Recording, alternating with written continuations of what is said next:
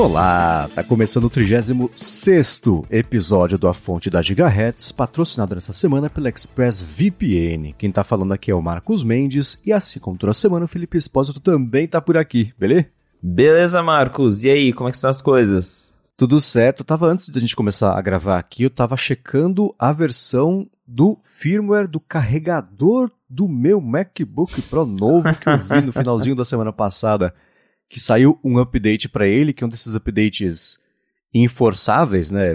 Um momento, uma hora ele vai atualizar. Aí eu vi aqui nos ajustes do, das configurações do Mac, no System Report aqui, aparentemente eu tô rodando a versão velha ainda. Então eu vou deixar aqui aberto durante o episódio. Se atualizar, eu atualizo aqui em tempo real todo mundo para se de fato é, é, atualizou. Mas é louco, né? Que tem atualização pro carregador, basicamente. Não tem como forçar a atualização, não sabemos exatamente o que, que é. Deve ser para deixar o carregamento mais eficiente, né? Mas que tempos, não? É bem curioso isso. A gente vive em tempos modernos em que tudo tem firmware, firmware atualizável. Então, agora o MagSafe do MacBook, o MagSafe do iPhone também tem, o Apple Pencil tem firmware. Todos esses acessórios que a gente está mais acostumado a falar dos AirPods, por exemplo, que quando atualiza às vezes em algum recurso mais notável, e a gente não imagina que um carregador tem um sisteminha lá que também pode ser atualizado, mas é. A gente está nos tempos bem doidos. E como você falou, não tem como forçar isso, é simplesmente. A gente sabe que lançou, mas não é algo nem que a Apple comenta. Dos AirPods ela passou a comentar, porque acho que ela viu que o pessoal dá tanta importância para isso, que daí ela vai lá e atualiza o site dizendo se mudou. Quando muda algo relevante, ela coloca lá atualização Farmer tal dos AirPods, mudou isso aqui. Mas Farmer de Apple Pencil, de carregador, ainda não tem nenhum lugar que detalha isso. Mas é realmente engraçado e não só com coisas da Apple, mas eu mesmo eu tenho uma dessas máquinas de lavar smart e é muito engraçado, porque às vezes eu ligo a máquina e a primeira coisa que ela fala é: tem uma atualização disponível antes de você lavar sua roupa. Falou, caramba, em que tempo estamos vivendo, né? é, nesse caso eu lavaria a roupa e depois atualizaria, só para garantir. Só tá para garantir. muito bem, começando aqui. Nos últimos dias, uma outra coisa que atualizou, que eu vi que ficou bem bonitona, por sinal, foi a interface toda do 95 Mac, né? Ficou bem bacana. Pois é, nós também atualizamos o firmware do 95 Mac. Estamos agora com um novo layout. Acho que faz tempo que não muda, porque desde que eu entrei lá em 2019 tá o mesmo layout. E agora eles apresentaram uma versão mais nova, mais moderna, mais clean. Já coloca ali os vários destaques em cima. E tem sido bem legal ver aí a, a repercussão disso. Eu vi uma galera no Reddit comentando sobre isso e pessoal mandando feedback. Inclusive, uma galera do Brasil mandando feedback. É sempre legal ver que tem bastante brasileiro oh. que acompanha o, o 95 Mac. Isso é muito bacana. Estamos com várias novidades aí. Tem gente nova na nossa equipe também. Então, um trabalho bem legal de ver o que que... Ver o que tu, que tu está virando. É um, um site tão grande aí que eu, eu já acompanho há muito tempo antes mesmo de eu trabalhar no 95 e agora é bem bacana estar tá vendo essa evolução aí acontecendo comigo lá dentro. ah, é, né? É, eu achei. É, eu, eu, tomo cuidado para falar sobre impressões, primeiro, porque é sempre uma coisa, obviamente, muito pessoal, e depois que às vezes você não se expressa do jeito certo, acho que pode acabar ofendendo alguém. Mas antes, tudo, ele tinha uma cara mais de blog e agora tá com uma cara mais de site. Não que tenha um problema aparecer blog. Né? Eu gosto sempre de de, de, de dar esses disclaimers aqui. Mas ele tá, tá, tá, aproveitando melhor toda a interface e tá, as coisas também nos grandonas, já os destaques grandalhões, agora tá com. Tá, tem uma pegada um pouco mais editorial, a impressão que eu tenho sobre isso. Mantiveram aquilo que eu estranhei no começo, quando pintou no 95 Mac, mas que eu já me acostumei, que é de você ter o título, a imagem, um parágrafo ou dois e você poder expandir a matéria sem necessariamente ter que acessar o link da matéria. Né? Você lê e ainda continua na árvore de, de links da lista toda de outras notícias. Se você quiser, você recolhe de novo. Isso no começo eu achei péssimo, eu já, já acostumei a navegar lá no Native Mac desse jeito. Mas ficou bem bonito, bem bacana o design. Quem quiser dar uma espiadinha, é, claro, você sabe, Native Mac, mas eu vou deixar na descrição também o link. para quem quiser conhecer. Mas dá parabéns para todo mundo lá que ficou bem bacana. Vou começar com os follow-ups aqui em relação à semana passada e dizer que eu não estou sozinho. Leandro Viscomi é time Marcos de docs do macOS, tá? Temos pelo menos temos dois apoiadores dessa ideia, o Paulo Branco e o Leandro Viscomi. Os dois mostraram é, os docs deles. O Leandro Viscomi é mais dos meus ainda, que ele tem lá três iconezinhos. Um é pro Discord do trabalho, o outro de um serviço bem bacana de calendário que eu dei uma espiadinha, que é o... Ah, não, não é o Arc. A Amy, é isso? Amy, é. Ele usava um outro antes, está usando esse Amy, eu vou deixar na descrição também. E está usando o Arc, que é o navegador. O Paulo Branco é, comentou que depois que ele passou a usar o Alfred, que é um substituto, basicamente, do Spotlight, ele foi reduzindo a quantidade de ícones que ele deixa no dock e hoje ele já substituiu o Alfred pelo Raycast, que é mais avançado ainda, é, para colocar no lugar ali do, do Alfred e do Spotlight. Você usa o Raycast? Não, mas para falar a verdade, eu tô bem interessado em começar a usar. Eu conheço o Alfred e ultimamente uhum. eu tô tão é, incomodado com o Spotlight que eu acho que, que a Apple vem colocando tanta coisa nele, só que de um jeito ruim. Que parece que ele tá ficando mais lento para achar as coisas, às vezes não tá achando o que eu quero. Conversei com outras pessoas também, tem essa impressão. Então acho que vai ser hora de recorrer aos apps de terceiros. É, eu testei o Alfred e gostava dele. Eu não lembro. Eu, teve alguma coisa que ele, ele passou a me incomodar que eu tirei, mas no geral eu gostava dele. E o Raycache eu tentei usar, eu achei ele muito avançado em relação ao que ele oferece versus o que eu preciso dele. Ele é. Parece que ele é um spotlight voltado para quem programa. Né? A minha impressão hum. foi meio essa sobre ele, apesar de que esses dias o Rambo encontrou uma função confete lá que eu achei bem engraçado. Que você põe confete, ele faz puff, mostra um monte de confetezinho. Eu falei, ah, tá, pronto. e com isso eu me divirto, com isso eu posso usar. Mas, de, de novo, né, quem não conhecia nos dois eu deixo aqui na descrição. Mas o Paulo Branco tá usando o Raycast, usava o Alfred, por isso ele parou de usar muitos ícones. Mas, por exemplo, a gente recebeu aqui o feedback do Douglas Bird Rosa, que ele pendeu mais pro time Felipe, porque ele falou que ele tenta deixar só o que ele mais usa, mas ainda assim deixa alguns itens fixos e na maior, na maior parte do tempo a dock dele fica com, sei lá, tem uns, uns, uns 10, 15 itens aqui. Então, pelo menos é, aumentou a quantidade de pessoas do time Felipe, mas pelo menos temos uma, tá, tá começando aqui a revolução do time Marcos de, de docks com pouca coisa. tem dock para todo mundo. E vendo aqui a screenshot que o Douglas mandou pra gente, eu percebi que ele deixa aquela animação de ampliação ativada no dock. Eu, particularmente, desligo. Antigamente eu adorava, no, uhum. nas versões antigas do macOS, achava lindo, que tinha aqueles ícones todos detalhados, aí você ampliava eles. Pra mim era uma identidade do macOS. Hoje em dia eu não uso mais não. Você deixa essa animação ligada? Não, é a mesma coisa. Quando eu passei a usar Mac, migrei do Windows para Mac, tudo que era animação, coisa que, que acho que, que, evidenciava a diferença, eu deixava ligado. Então, as animações todas, aquele Genie Effect para você fazer o negócio subir, descer, né, maximizar, minimizar, isso aí de passar o mouse por cima também, a dock ela reagir com física ali, né, uma gravidade maior onde estava o mouse ali. Mas hoje em dia também eu tiro porque eu prefiro reduzir a, a carga de informações visuais em 100% das interações, como seria o caso do Doc aqui. Então, eu tiro, mas ainda acho legal, só não uso. É, exatamente. Também acho legal, mas não uso mais. Agora, eu sei que pintou para você, isso já também é um follow-up aqui sobre as últimas semanas. Na verdade, é um follow-up desde do, do, do, do, anúncio dos iPhones, basicamente, né?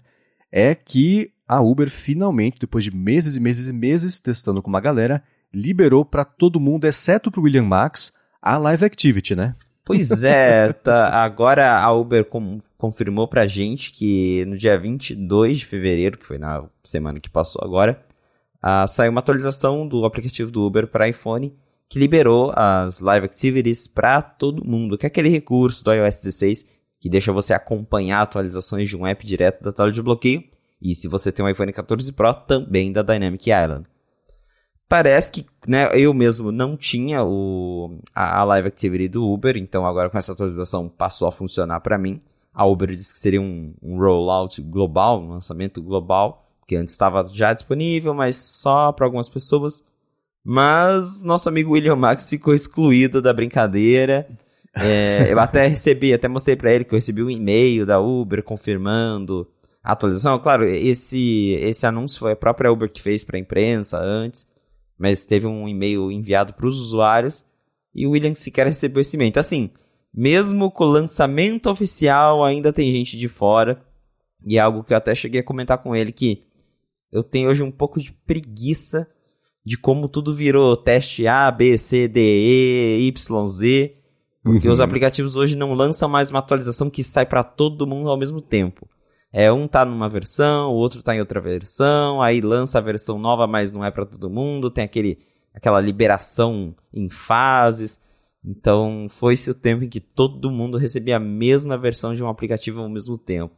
Esse parece o caso do William, que até agora não tem Dynamic Island, mas pelo que eu vi agora, no meu caso, por exemplo, eu não tinha, agora eu tenho, vi outros amigos usando também.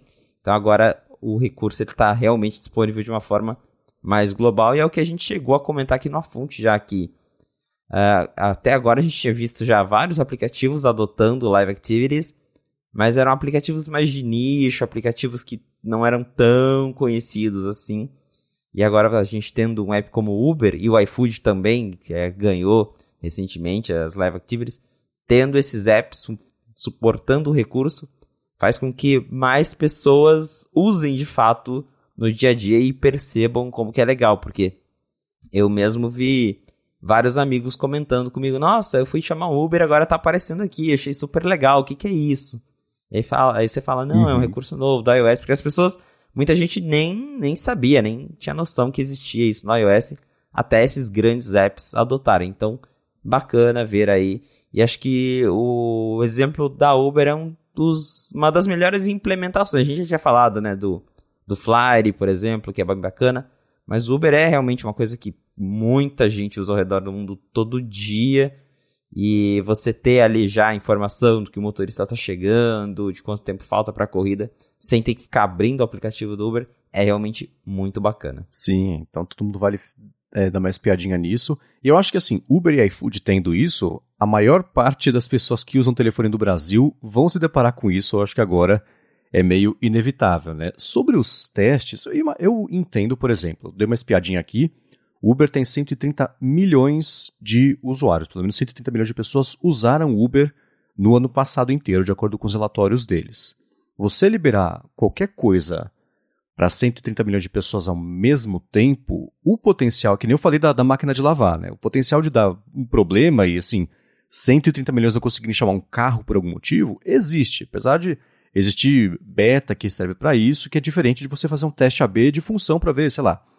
Ah, teste AB de interface. O que, que vai, o que, que converte mais em venda? O que, que melhora o tempo entre a pessoa abrir o aplicativo e chamar um carro? E desse jeito ou desse jeito. Você vai testando, vai fazendo é, estudos relatórios e isso vai ajudando a guiar o desenvolvimento do aplicativo, versus você soltar uma atualização.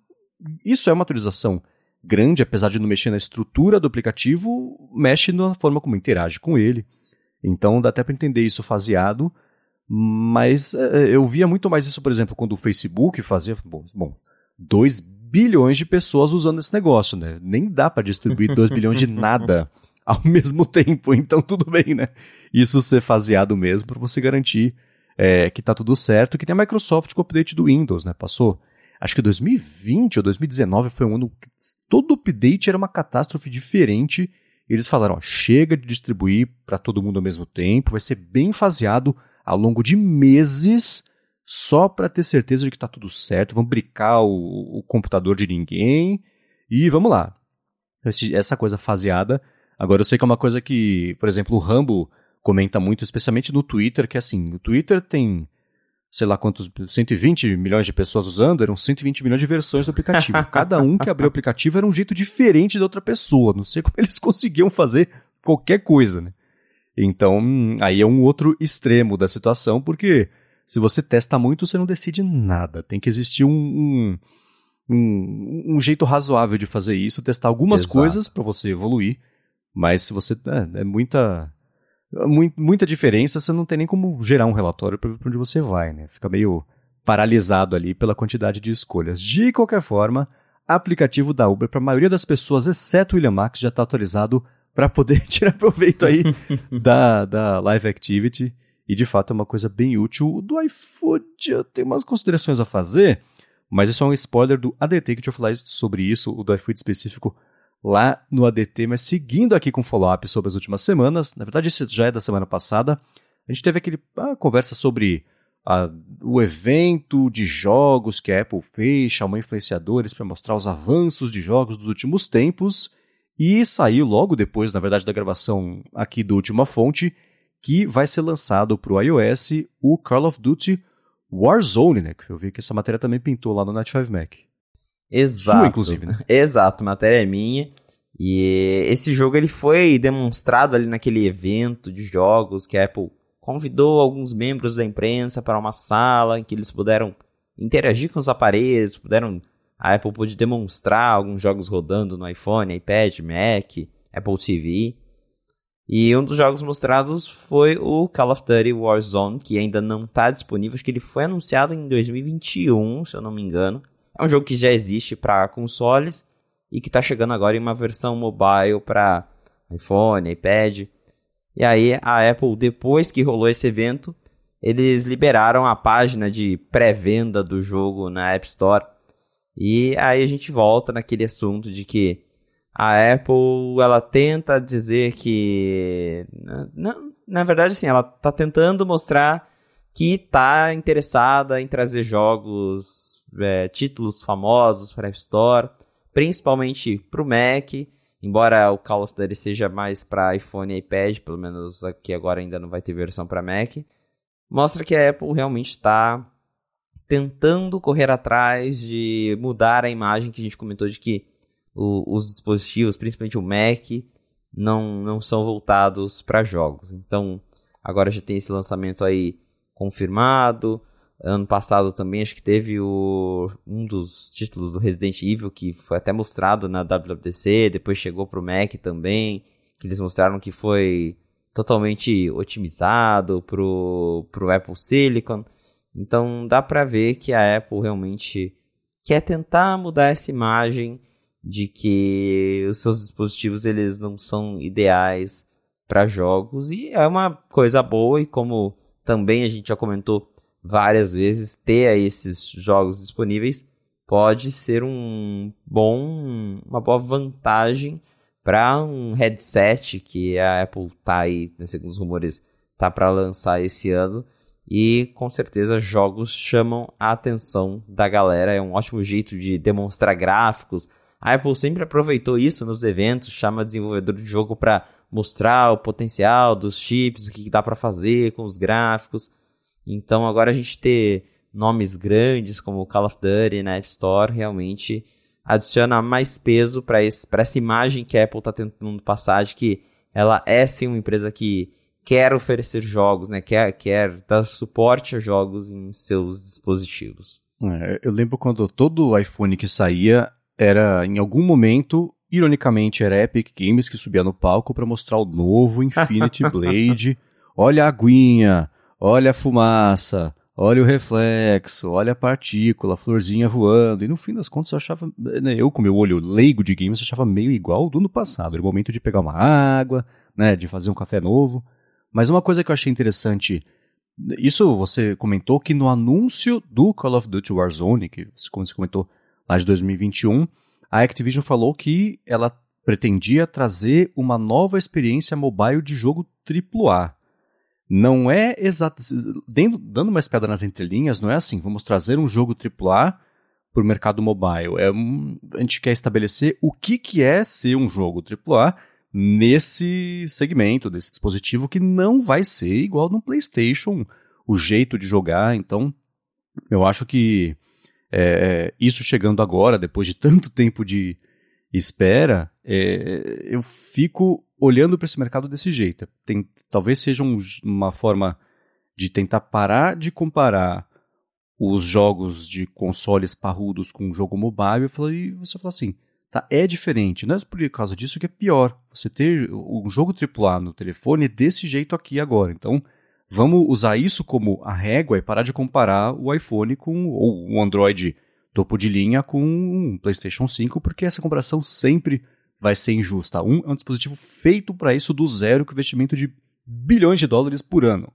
Outro é um telefone com outros investimentos de bilhões de dólares, mas que é feito para ter mais de um propósito do que só jogar. Então, eu acho que depois de um tempo, Apple voltando a investir nesse mercado, junto com o lançamento desse, que já tinha dito que ia trazer uma nova experiência AAA para jogadores que estão ali, né, para jogar ali meio não de improviso, mas on the go que eles falaram, né? Você pega o telefone e sai jogando. Então, pode ser o começo de uma é, de uma retomada dessa narrativa do que significa você ser um jogo topo de linha para o dispositivo mobile, que sempre vai ser diferente de um de console. Né? Você vê pelo pessoal que jogava o próprio Fortnite, né? A minha impressão é que quem jogava ali no telefone estava um pouco de prejudicado em relação a quem estava lá com o controle com 18 botões e num, num dispositivo feito para isso. Né? Exato, tem essa diferença. O Fortnite era um dos poucos jogos que a gente tinha esse parâmetro de comparativo porque ele era o mesmo jogo em todas as plataformas, iPhone, iPad, PlayStation, era exatamente o mesmo jogo. E quem jogava no mobile percebia que era mais difícil porque justamente os aparelhos são diferentes. O celular ele, né, pequenininho, os controles precisam ser todos ser adaptados para touch, porque nem todo mundo tem um, um joystick para ligar no iPhone, então a pessoa tem que conseguir jogar ali direto na tela. E tem os jogos, principalmente feitos para console, eles são muito complexos. É, um controle, como você falou, tem 18, 20 botões no controle. E, então, para você adaptar isso para touch fica bem difícil e por isso, claro, é um dos motivos que a gente não vê tantos jogos AAA ah, disponíveis para dispositivos móveis, embora hoje, principalmente quando a gente fala de iPad com chip M1 M2, eles já sejam capazes de rodar alguns desses jogos sem problemas. Mas o, a questão é justamente que você adaptar isso para uma tela pequena, que é sensível ao toque, a pessoa tem que conseguir jogar sem um controlador, é um pouquinho mais complicado. Vamos ver qual que vai ser essa do Call of Duty, se realmente ele é só conversa de, de PR ou se vai ter mesmo alguma coisa diferente, se os gráficos vão ser diferentes. Mas é realmente bem, apesar de, dessas diferenças, deles, deles falarem que vai ser uma experiência AAA, mobile, não vai ser exatamente o mesmo jogo. Ainda assim, é um título de peso, um título com certeza vai chamar a atenção de quem gosta de jogar no celular. E aí a gente volta naquilo de que a Apple até mostrou esse jogo antes dele ser lançado ali para as pessoas naquela salinha de imprensa, justamente para mostrar que eles estão de olho, ou talvez que eles estão de volta é, nesse foco em jogos, porque é uma coisa que, como você falou do, do, do Infinity Blade, que toda keynote tinha uma demonstração do Infinity Blade. Inclusive, para quem não se lembra ou não sabe, o Fortnite foi anunciado na WWDC, é um negócio muito louco. O foi, acho que se eu não me engano, foi na WWDC 2015 quando eles anunciaram a primeira versão do Metal 2015, 2016. E aí chamaram a Epic Games lá e falaram: "Ó, oh, a gente tá fazendo um jogo aqui, olha só esse jogo". E ele vai usar a nossa page gráfica e tudo mais. E era o Fortnite. Fortnite foi revelado num evento da Apple e depois banido da App Store. É um negócio muito doido. Mas por um tempo a Apple acho que parou um pouco de dar esse ênfase em jogos, nos eventos, mas agora tá voltando aos poucos e, como também já comentei, pode fazer muito sentido para um futuro headset que com certeza você promover isso com jogos fica bem mais bacana do que mostrar ali bonequinhos de Mimoji no FaceTime. pois, ó, update em tempo real aqui foi na WWDC 2015 que o Fortnite foi anunciado, assim como também, como é que já tem um jogo também de Xbox super famoso que também foi anunciado num evento da Apple, sabe? É o Halo foi um, ah, é anunciado para Mac no começo. É curioso, bom, o Excel foi anunciado para Mac no começo, mas ainda assim é curioso como começa ali, mas nunca vinga do jeito que se esperava lá no comecinho. Né? Mas seguindo aqui com os assuntos, esse é um update de longa data. A Apple expandiu para o Brasil, ou está expandindo para o Brasil, enquanto estamos conversando aqui, aquele, aquela função de Communication Safety no iMessage para mensagens lá, para garantir que as crianças estão seguras contra conversas uh, predatórias? Como é que era isso aí? Refresca a nossa memória.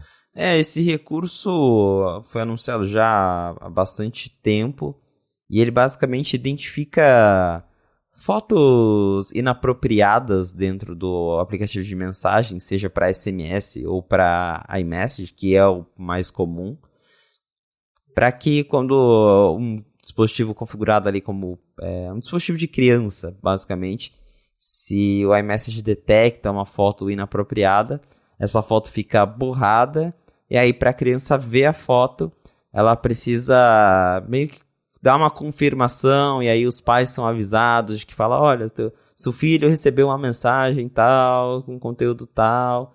Então a Apple criou isso para tentar mesmo evitar que crianças sejam expostas a, de repente, alguma pessoa mal intencionada, tentar mandar conteúdos impróprios. E esse recurso agora está chegando no Brasil, está chegando também no Japão e em alguns outros países europeus. É bem interessante isso e vale lembrar também que esse recurso ele foi anunciado junto com aquele CSAM, que é um sistema que escanearia toda a biblioteca, não exatamente assim, mas basicamente ele escanearia a biblioteca de fotos do usuário para procurar também conteúdos de pornografia infantil. Isso gerou muita polêmica porque foi, não foi explicado de um jeito legal, repercutiu mal, a gente também já falou disso aqui na fonte. E aí, por fim, a Apple falou: tá bom, deixa pra lá, a gente não vai mais fazer isso. Porém, esse recurso continua disponível no iMessage para dispositivos de criança. Então, é um negócio bem específico, é opcional, não vem habilitado por padrão. E aí, se os pais quiserem, eles podem ir lá nos ajustes, habilitar. E aí, essa varredura acontece só no iMessage. E também, segundo a Apple, é tudo feito localmente. As fotos que são recebidas elas são analisadas assim que ela chega no dispositivo, e aí o iMessage já decide se tem que borrar ela ou não. Não é a Apple que, que pega a imagem recebida na mensagem, aí analisa, e aí manda ela de borrada. É tudo feito no dispositivo, e particularmente esse recurso sim, acho bem bacana que exista essa opção para para crianças. Aqui no Brasil, acho que, embora esteja disponível, que não vai fazer muita diferença, porque iPhone já é um pouco nichado no Brasil comparado com o mercado geral. E aí, se a gente considerar uhum. crianças no Brasil que tem iPhone e usam iMessage, então é bem. É um, deve ser um mercado minúsculo, mas lá nos Estados Unidos é um recurso que chamou bastante atenção, justamente porque muita gente, especialmente os mais jovens, mais novos, tem iPhone e usam bastante o iMessage. E agora a Apple mostra que tá, continua aí expandindo esses recursos de, de proteção sem a parte do sistema, que isso aí a, a própria empresa confirmou que foi descontinuado mesmo. É, isso do sistema. Sistema é a sigla para é, materiais de, de, abuso infantil, né? Não é, a funcionalidade é chamar uma outra coisa. Mas é louco como uma história mal contada pode estragar tudo, né? Porque hoje em dia todas as plataformas responsáveis fazem a varredura por imagens de abuso infantil. A diferença que a Apple ia fazer é que isso ia ser feito no aparelho. E ela explicou isso de jeito super estabanado e deu a polêmica de que a Apple vai espionar suas fotos. Não é assim, todo mundo já espiona suas fotos. Você troca foto no, do, no, no, Facebook, no Instagram, no Twitter, todos eles têm sistemas que fazem isso já. Mas isso ia ser feito de jeito mais privado e gerou todo esse rebuliço. Mas para esse das mensagens, especificamente, quem quiser dar mais piadinha para ver como é que ativa, como é que funciona, também vai ter o link aqui na descrição, porque, como você disse, é um, um é o nicho do nicho do nicho do nicho, um negócio desse. Mas se ajudar uma criança, já cumpriu o seu papel de existência. Então vou deixar aqui na descrição para quem quiser dar uma espiadinha nisso. Que bom que isso finalmente chegou. Nem lembrava que não tinha disponível no Brasil. Que bom que chegou aqui no Brasil. Agora vamos lá, notícias da última semana, coisa que chama atenção do mercado, começando com o Apple Watch, que está numa sinuca de bico lá nos Estados Unidos. Processo contra a Apple por patente não é uma coisa relativamente nova. Né? Qualquer funcionalidade que ela anuncie vai sair de algum lugar, alguma empresa falando que tem uma patente disso. Logo, a Apple tem que dar um pouquinho das vendas para essa empresa porque está infringindo a patente dela. É um assunto que né, um problema do Vale do Silício, de, que não é de hoje, mas ainda assim, é, esse recente do Apple Watch é de um processo de uma empresa chamada AliveCore, que me parece que tem a ver com, com a medição da frequência cardíaca, o ECG, é algo assim, não é? Exatamente. Essa empresa, lá em 2015, que foi o ano em que o Apple Watch chegou ao mercado, a Apple anunciou ele em setembro de 2014, mas ele só chegou às lojas em abril de 2015. E essa empresa, a Livecore, ela na época criou uma pulseira é, especial para o Apple Watch que tinha um sensor de ECG, de eletrocardiograma, né, embutido na pulseira. Aí você colocava a pulseira no Apple Watch e eles, a pulseira se comunicava ali com o aplicativo e você conseguia fazer o eletrocardiograma direto no Apple Watch. Aí o, o que, que gerou essa briga? Lá em 2015, a Livecore chegou na Apple e falou: Olha que legal essa tecnologia que a gente fez. Vocês não têm interesse em trabalhar juntos? De repente, a gente dá acesso à, à tecnologia, a gente mostra aqui, a gente cria uma parceria. E a Apple meio que não falou nada. A Apple falou: Ah, bacana. E aí passaram-se os anos e a Apple lançou o Apple Watch Series 4 com eletrocardiograma. O Series 4 veio em 2018. A Livecore, claro, não gostou muito disso e acusou a Apple de ter copiado a tecnologia deles, falando que eles tinham criado ali o, os sensores para conseguir fazer eletrocardiograma com base ali no, no pulso do, do usuário e tudo mais que isso foi patenteado, que eles haviam mostrado isso para a Apple, como que era feito. Aí a Apple dispensou eles e fez por conta própria. E como você disse, processo a Apple leva todo dia, mas esse tá se agravando num nível porque tá indo para frente e vários órgãos relacionados ali envolvidos, né, os órgãos de patente, estão concordando que a Apple infringiu as patentes da Livecore e isso tá passando até pelas. Passou já pelas mãos do Joe Biden. É um negócio muito doido isso, que o processo chegou nas mãos do presidente dos Estados Unidos. E aí ele falou: olha, por mim o processo pode seguir para frente. Então, assim, tá, tá chegando cada vez mais perto de uma decisão final que pode banir o Apple Watch dos Estados Unidos. Porque o que a Livecore tá pedindo é que, como houve uma infração de patente, segundo eles, que a Apple seja proibida de vender o Apple Watch, pelo menos os modelos com eletrocardiograma, nos Estados Unidos, que é um negócio bem radical, até difícil de, de imaginar isso acontecendo, mas o processo tá, tá ficando sério, já, tá, já passou até pelo Joe Biden, aí, como eu acabei de comentar, e uma decisão final e que pode prejudicar a Apple está cada vez mais próxima. Parece que a Apple até tentou fazer aí um, um certo lobbying com os políticos, mas não resolveu muito e a situação está ficando tá ficando perigosa. Será que a gente vai ter Apple Watch banido dos Estados Unidos por causa do eletrocardiograma? É, hum, eu acho bastante improvável, né? Esse é o, o, é o maior truco que você pode dar numa situação dessa, é essa. Vamos fazer banir. Tá bom, vem. Né? Não, não vai chegar nisso, eu acho.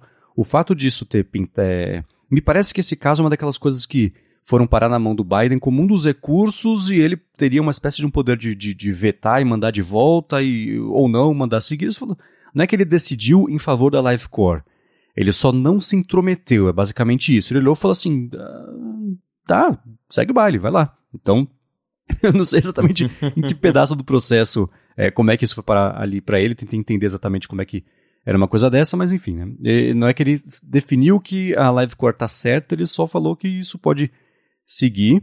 É, isso está me lembrando um pouquinho aquele caso da gradiente do iPhone aqui no Brasil, né? Que é um processo de anos, ou o próprio processo da Apple contra a Samsung, quando ainda existia a expectativa de, de você impedir uma empresa de copiar outra por alguma ideia de. Enfim. Né? É, tá parecendo isso. Você baniu. Eu não vejo o Apple Watch sendo banido dos Estados Unidos. O que deve acontecer sim é você ter.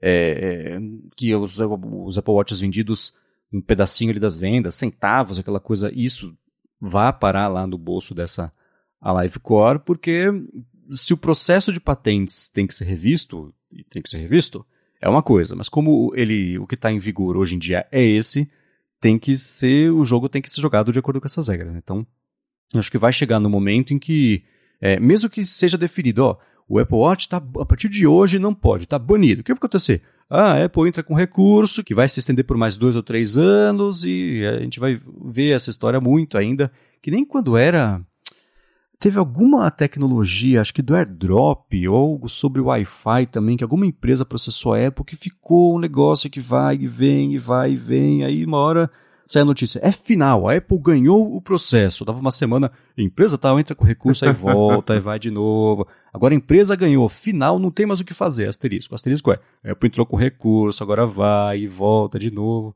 Você lembra o nome dessa empresa, não? Eu não lembro o nome, mas é, são casos bem... O próprio FaceTime já foi motivo de disputa, É do né? FaceTime, exatamente. Ah, é, sim, é exatamente FaceTime. isso, é, é, é. Eu vou tentar achar aqui enquanto a gente é, conversa aqui sobre qual era o, o nome da empresa, para tentar, enfim, né? só para ter. Virnetex era o nome da Isso. empresa, que ficou indo e voltando, indo e voltando, isso aí. Não sei se já acabou, eu acho que a Apple acabou perdendo esse, esse processo. De qualquer forma, tudo para falar o quê? Que eu acho que não vai ser banido, mesmo que saia a decisão que vai ser banido, vai ter algum tipo de recurso. Na pior das hipóteses, a Apple paga lá ou uma indenização ou adiciona é, nos custos ela ali que um centavo por Apple Watch vendido vai para o bolso dessa empresa. Para a gente reflete no negócio custar mil reais a mais por unidade e a coisa se resolve, né? Mas não, não- isso chamou muita atenção porque envolveu lá o Biden na história, mas acho que no fim das contas vai, isso vai seguir o mesmo roteiro que a gente sempre vê em situação assim, que é ou um acordo ou, ou muitos recursos antes de um acordo. Né? Exato. Potencialmente a Apple vai continuar enrolando isso até onde der. Porque pensa, se eles estão enrolando aqui no Brasil com, por causa de carregador, que, que justamente que teve. A Apple foi proibida de vender iPhone sem carregador, mas ela tá recorrendo até hoje, então a decisão não vale, ela continua vendendo iPhone sem carregador. Imagina sobre o banimento de um Apple Watch. Então, com certeza ela vai recorrer muito. Essas coisas são enroladas.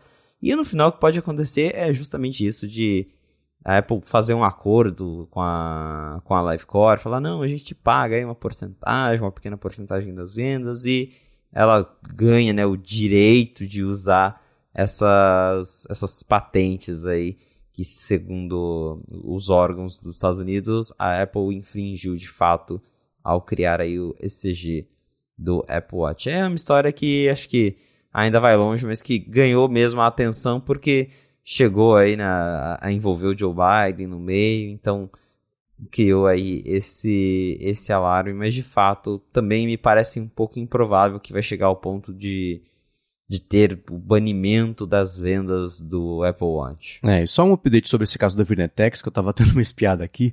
Foi um processo que começou em 2010 e no ano passado, em quando que setembro do ano passado, então 12 anos depois, a Apple entrou com um recurso para suspender o veredicto que eles têm que pagar meio bilhão de dólares para a Virnetex, no caso de, de, de VPN. E aí a juíza do caso falou assim: eu não tenho a menor expectativa de que esse processo acabe um dia. Então nem quem tá julgando acha que vai ter um fim esse negócio. Então esse assunto do Apple Watch não vai ter nenhuma decisão nem para lá nem para cá tão cedo. Enquanto isso não acontece de qualquer forma, vamos seguir com os assuntos aqui. E chegou nos Estados Unidos uma discussão, um assunto, uma questão que a gente aqui no Brasil já tá, eu especialmente, careca de saber, que é que a senha de destravar o dispositivo, do jeito que hoje a segurança do iCloud é montada, é, você saber a senha do dispositivo representa uma vulnerabilidade para até limpar as contas bancárias, que a gente sabe que rolou, é, especialmente acho que no ano passado, o retrasado, fez bastante sucesso essa notícia, não sei como definir, né? ficou é, bastante divulgada de iPhone roubado, a pessoa acorda o seguinte, limpou as contas bancárias dela, e aí, né, a gente teve um caso famoso do, do Nubank, de algum outro banco também, que envolvia também o Gmail, que era fácil de você resetar a senha do Gmail, enfim, tinha uma, uma treta lá. E agora parece que os bandidos americanos se ligaram para isso, sabem agora como fazer também, e esbarrou lá no quintal da Apple essa discussão, o que parece que aumentou a pressão em cima da Apple dela finalmente agora fazer alguma coisa, porque não é o resto do mundo que tem que lidar com isso, e sim os estadunidenses. A gente sabe que aí sim a Apple passa a prestar mais atenção. Né? Exato. Isso, para quem. Quando eu vi a história, eu falei, gente, eles só estão descobrindo algo que já é problema no Brasil há não sei quantos anos. Mas até então, a, não só a Apple, mas a, a, o caso da Apple chama bastante atenção, principalmente por, porque a, reportagem veio do, do Wall Street Journal, né, Estados Unidos e tudo mais, lá o iPhone é muito usado. Mas é um problema que também afeta telefones Android. E eu até vi um comentário, acho que do, do Tassis Veloso, nosso amigo Tassis, e ele comentou que ele já questionou as empresas várias vezes sobre isso. E eles falavam: não, é um problema de segurança pública da América Latina, não tem o que a gente fazer. É. Agora, agora que chegou nos Estados Unidos, aí não vai ser mais um problema de segurança pública, né? Aí vai ser algo que as empresas vão, vão se alarmar, vão, vão tomar providências. Mas é basicamente isso. O, segundo aí o Wall Street Journal, o roubo, né, o furto de celulares está ficando cada vez mais comum nos Estados Unidos. E só que o problema é justamente que os bandidos estão conseguindo acessar os aplicativos e as contas bancárias das pessoas. E como que isso acontece? Tem vários jeitos, mas o que foi destacado, que é bem né, intrigante na matéria do Wall Street Journal, é que tem bandido que fica até agindo em grupo, eles vão em bares, que é geralmente onde as pessoas estão mais distraídas, e aí eles gravam você digitando a senha de longe, depois furta o celular ou até mesmo rouba, e com, com a sua senha em mãos eles conseguem fazer tudo. E aí o Wall Street Journal chama atenção justamente para recursos do iOS que facilitam o acesso a apps, a bancos e até a troca de senha do ID Apple, sem você de fato precisar digitar uma senha complexa ou usar o Face ID, porque a gente pode pensar, ah, mas eu uso Face ID, eu uso Touch ID, não está protegido? Sim e não, porque o, o, Face ID e o Touch ID eles precisam de um, um fallback, né? um sistema de backup para quando ele não reconhece teu rosto, para quando ele não reconhece tua impressão digital, porque senão você fica impedido de acessar o aplicativo.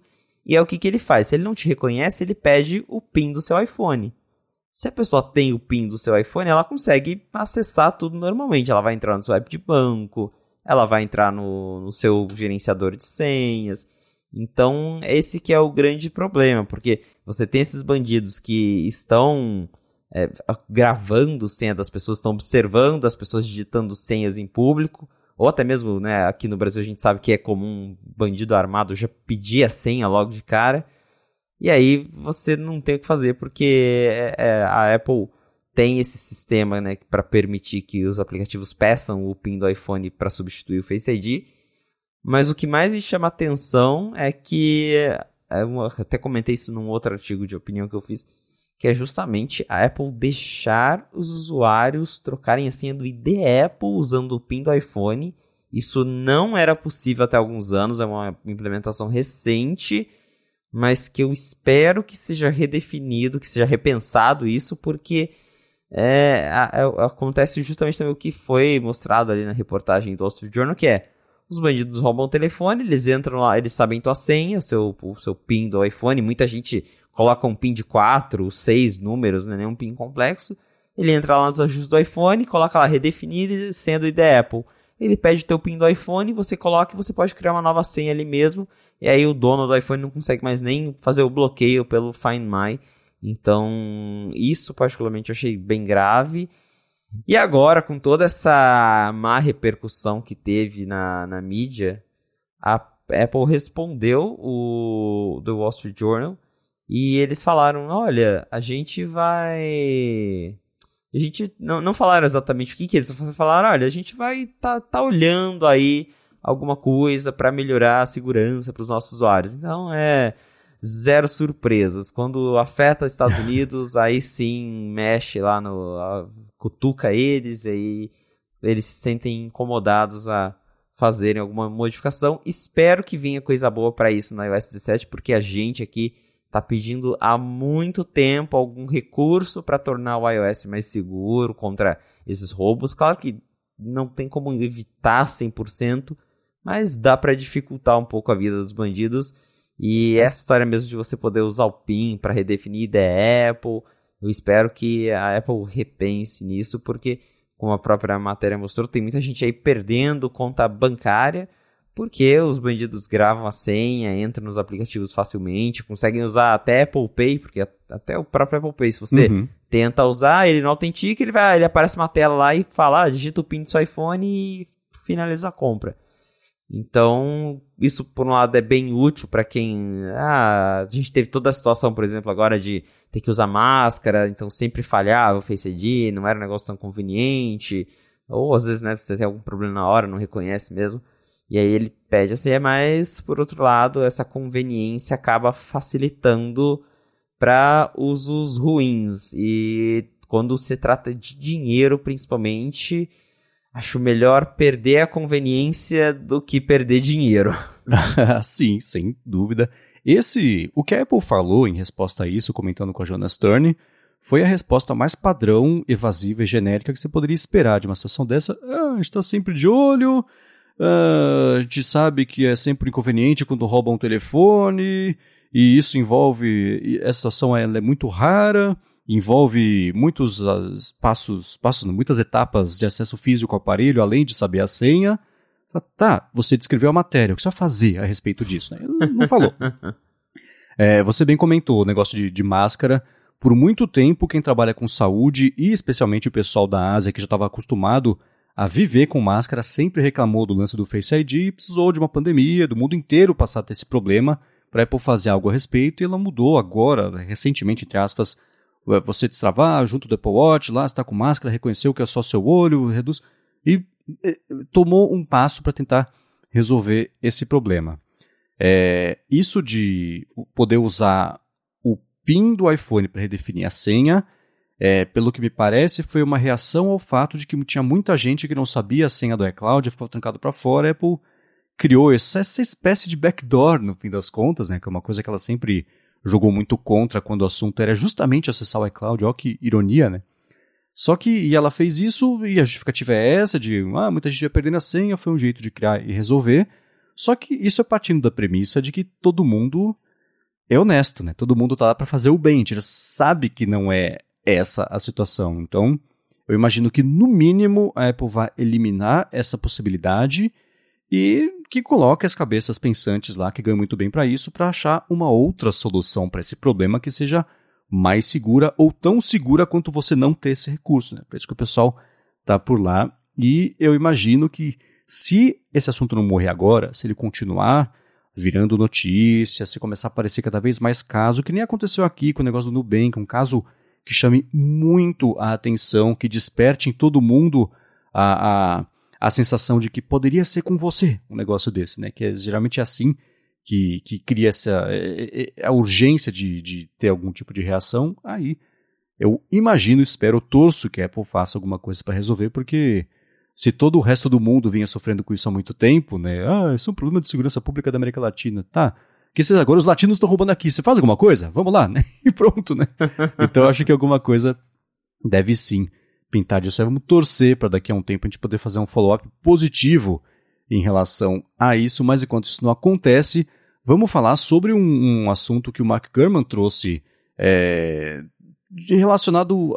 A, é, isso até volta um pouquinho, na verdade, a falar sobre Apple Watch. Poderia ter invertido aqui na pauta que ele falou que a Apple tem um grupo de design exploratório que parece que está perto de que tem muitas missões que funciona mais ou menos como uma startup dentro da Apple e tem muitas missões, muitos objetivos, muitos projetos e um deles seria trazer um monitoramento não, não invasivo de glicose no sangue, óbvio, da pessoa que está usando por meio do Apple Watch, que é um rumor antigo, na verdade, de que o Apple Watch poderia ter isso aí, talvez por meio da pulseira, teve todo um assunto a respeito disso há muito tempo, e agora voltou com o Gurman falando sobre esse EDG, que é esse Exploratory Design Group, né?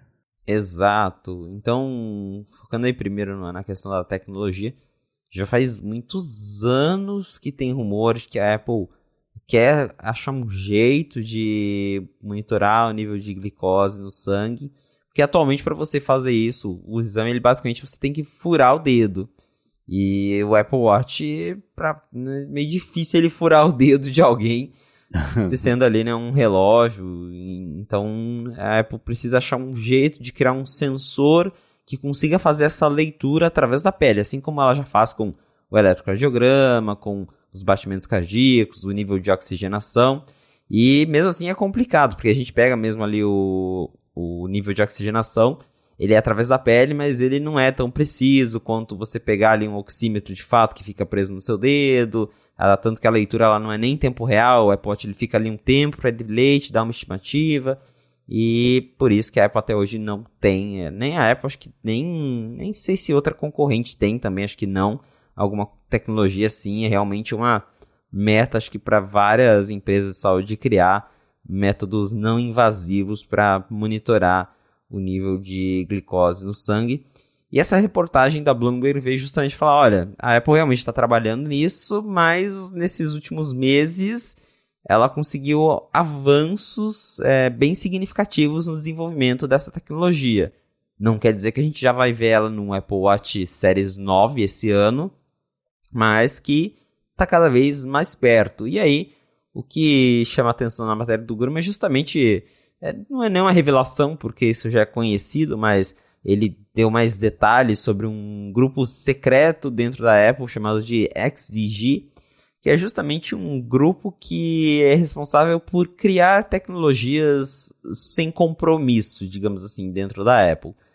Então lá dentro da empresa você tem engenheiros que estão, por exemplo, já trabalhando no iPhone 15, no Apple Watch Series 9, que são produtos que estão para ser lançados aí já no mercado, o próprio headset é um desses produtos. E você tem esse grupo XDG, que é um grupo focado só em criar coisas para o futuro, não necessariamente para um produto. Eles estão lá pesquisando tecnologia, pesquisando qual vai ser o chip do iPhone daqui 5, 10 anos. É, e no caso, esse grupo XG é o grupo que está fazendo o sensor de monitorar o nível de glicose no sangue para o Apple Watch. E aí o Gurman deu alguns detalhes, contou que esse grupo ele fica até localizado em um prédio lá no Apple Park, mas do lado de fora do prédio central, que é aquele prédio mais famoso em forma de nave espacial. Ele fica do lado de fora, fica isolado, acesso controlado, toda aquela coisa que a gente já sabe, mas que aí o Gurman falou que é justamente esse time que está desenvolvendo esse, esse recurso e que nesses últimos meses eles conseguiram aí avanços significativos e justamente porque a ideia desse grupo é, eles vão lá, eles ficam experimentando com tecnologias, aí quando o negócio chega num nível que parece legal, que está estável e que mais importante, que eles consigam é, ver, determinar que ó, dá para a gente produzir em massa essa tecnologia. Aí é enviado lá para os engenheiros que estão trabalhando no Apple Watch Series 10 para ver como que encaixa isso no produto. Então é mais ou menos isso que, segundo o Gurman, está acontecendo. Os engenheiros lá dentro estão chegando em um, em um nível é, aceitável para essa, essa tecnologia. E aí pode ser que num futuro próximo, mas não necessariamente nesse ano, a gente já tenha aí o monitoramento de nível de glicose no sangue, que eu acho que aí sim vai ser um grande adicional para Apple Watch, porque a gente teve nos últimos anos o oxímetro, teve aí o, o sensor de temperatura no pulso, que veio com o Series 8, mas a última grande novidade mesmo foi o eletrocardiograma lá no Series 4, que chamou a atenção de todo o mercado. E com a Apple conseguindo lançar um Apple Watch com esse tipo de monitoramento aí de, de glicose no sangue, acho que vai ser o, o próximo ECG do Apple Watch mesmo. Vai ser a, a próxima grande novidade para o Apple Watch. É, o legal na verdade, tem duas informações que eu acho que são as chaves aí dessa matéria. Primeiro, bom, o fato desse. Eu falei EDG, é XDG, né? O grupo existir, e depois de que eles podem finalmente estar tá perto o suficiente disso virar realidade para ter vazado a informação. Né? Certamente alguém lá dentro que está com medo de que isso seja ou engavetado ou adiado e, e acha que a tecnologia está pronta, já está boa o suficiente para ser lançada, especialmente se você levar em conta, por exemplo, que o medidor de oxigenação do sangue foi lançado com mais críticas do que elogios em relação à precisão dele.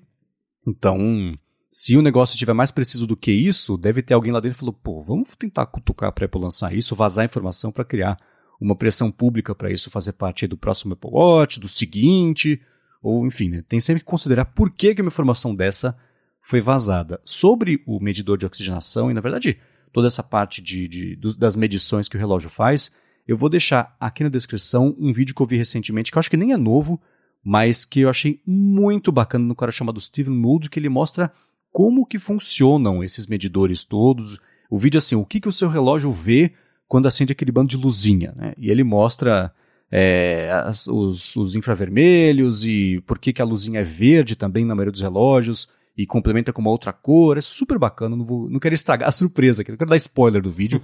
é bem legal para entender essa tecnologia. O que ele, o, o German comenta sobre o que esse grupo já fez, já trabalhou, ele fala assim, tem um monte de tecnologia hoje de bateria, de processamento mesmo, que foi desenvolvida lá dentro e agora e essa pode ser uma das que estão prontas para ir para a argola, né? Tá na parte de fora, como você comentou, o grupo fica perto ali só do Apple Park e agora é, pode estar tá pronto para ir para lá. Não é uma surpresa esse grupo existir. Oh, a Apple investe em tecnologias novas, jura? Mas eu acho que o fato de você ter um grupo que funciona meio como startup, é basicamente como o German falou sobre isso, e que tem uma certa liberdade de que projetos que eles querem investir e quanto também que eles querem investir, que acho que é o principal né, dentro da Apple, porque você trabalhar num projeto, num, num grupo desse, com um orçamento, entre muitas aspas, relativamente infinito, deve ser bem divertido, né? Porque aí você pode literalmente fazer o que você quiser. Eles, é, esse grupo, eles chamam de Moonshot. O, o Google tem também é, uma divisão inteira aplicada a isso. Toda empresa tem, né? Porque os avanços geralmente Geralmente não, mas muitas vezes saem de iniciativas assim.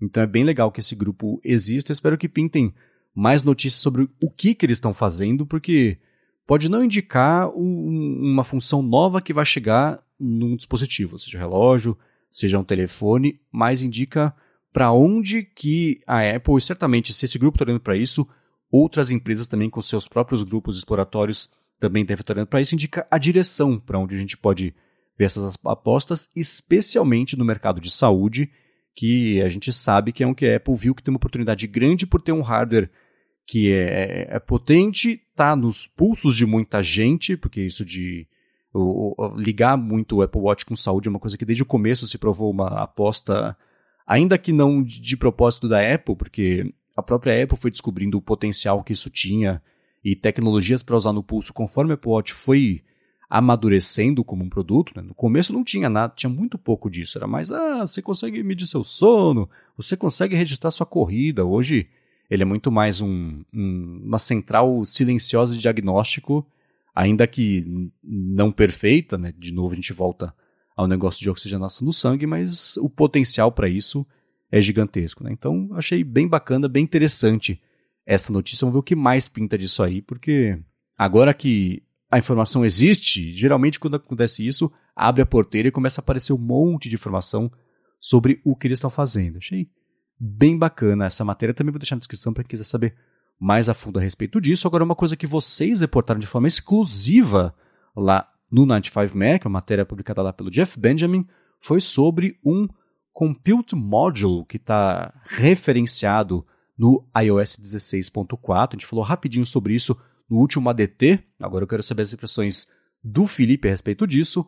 Mas antes eu vou tirar um minutinho do episódio para agradecer a ExpressVPN que está mais uma vez patrocinando aqui o A Fonte com um desconto para quem escuta o podcast e quer navegar de um jeito mais seguro, criptografado ainda por cima, poder acessar outros catálogos de streaming que não estão disponíveis aqui no Brasil. Quando você instala a ExpressVPN no seu telefone, no seu tablet, no seu computador ou então direto no roteador da sua casa, a sua conexão passa a ser criptografada de ponta a ponta, o que por si só já é uma coisa bacana. Mas se você se conecta, por exemplo, a Wi-Fi públicos de aeroporto, de hotel, de shopping, às vezes até o seu, da sua escola, da sua faculdade, vai saber como é que está a segurança dele. Tem muito Wi-Fi de graça aqui, ele é de graça porque ele fica espiando a sua conexão, pega os seus dados e vende os pacotes de dados do que o pessoal está fazendo ali nessa conexão e com isso consegue bancar a existência do Wi-Fi e a velha conversa de que se você não está pagando, você é o produto. Com Wi-Fi não é diferente, mas com o ExpressVPN isso não acontece, porque se você ativar ela no seu iPhone, por exemplo, nem quem está oferecendo a conexão consegue saber o que está fazendo com o seu iPhone, que aplicativo está usando, quanto tempo está usando cada aplicativo, que sites você está acessando, que dados estão trafegando, porque passa a ser tudo criptografado. E a parte de você poder acessar outros catálogos de streaming é que você pode se conectar aos quase 100 países né, que a ExpressVPN oferece para roteamento da conexão, e aí você pode falar, estou oh, vindo dos Estados Unidos, por exemplo. Acesse lá o HBO Max e você consegue ver o catálogo americano do HBO Max, que é diferente do catálogo aqui do Brasil. Não só HBO Max, mas Netflix também, Amazon Prime Video e por aí vai. E tudo isso, se você acessar pelo link expressvpn.com/afonte, você consegue primeiro experimentar sem colocar a mão no bolso por 30 dias, ver como é que é, ver como é que configura, ver que a conexão não vai ficar mais devagar por causa disso, e aí sim, quando você for assinar a ExpressVPN, se for por meio do link expressvpn.com/afonte, você vai ter três meses de graça na assinatura do plano anual. Então vai lá, garante sua conexão mais segura, garante acesso a outros catálogos de streaming também por meio do link expressvpn.com barra a fonte. Muito obrigado ExpressVPN pelo patrocínio contínuo aqui do A Fonte e pelo apoio a toda Gigahertz. Valeu ExpressVPN!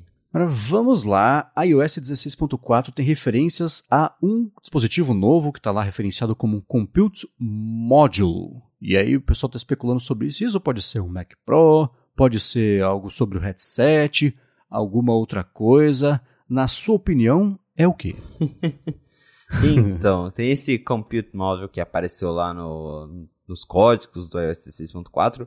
Para a galera entender bem resumidamente, dentro do, do iOS existe um arquivo que ele indica todas as classes de aparelho. Então você vai ter lá tudo, tudo que roda iOS. E por iOS eu não falo só o sistema que a gente tem no iPhone, mas as variações. O tvOS é uma versão do iOS, o WatchOS é uma versão do iOS, a Touch Bar dos MacBooks que ainda tem roda iOS.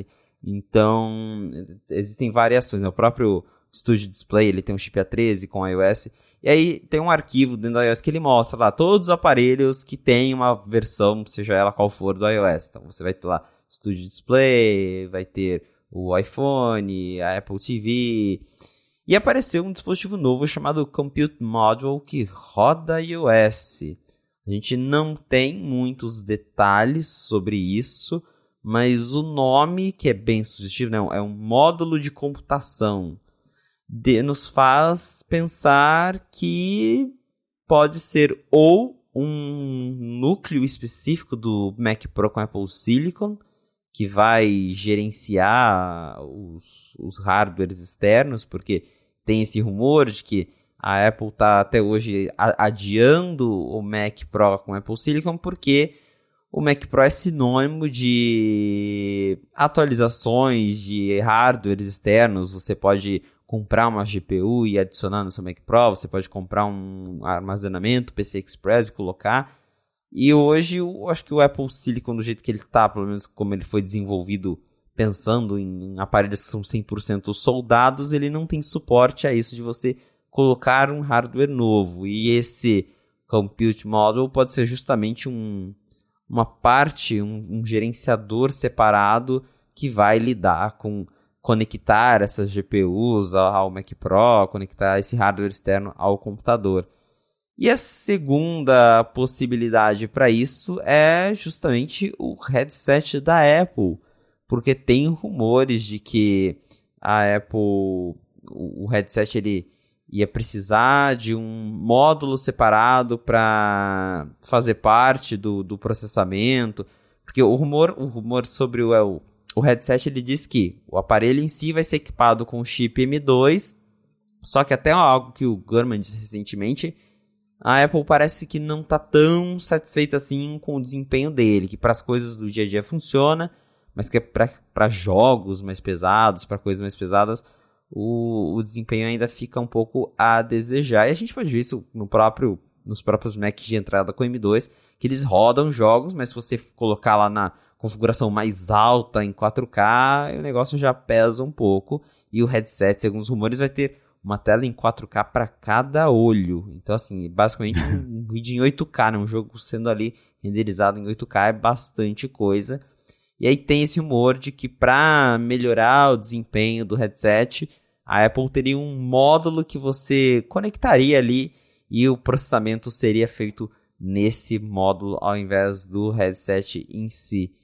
A gente realmente não tem como saber neste momento ainda o, o que, que exatamente é esse Compute Module, mas ele é sim um dispositivo externo que roda uma versão do iOS. E aí eu volto no que eu falei.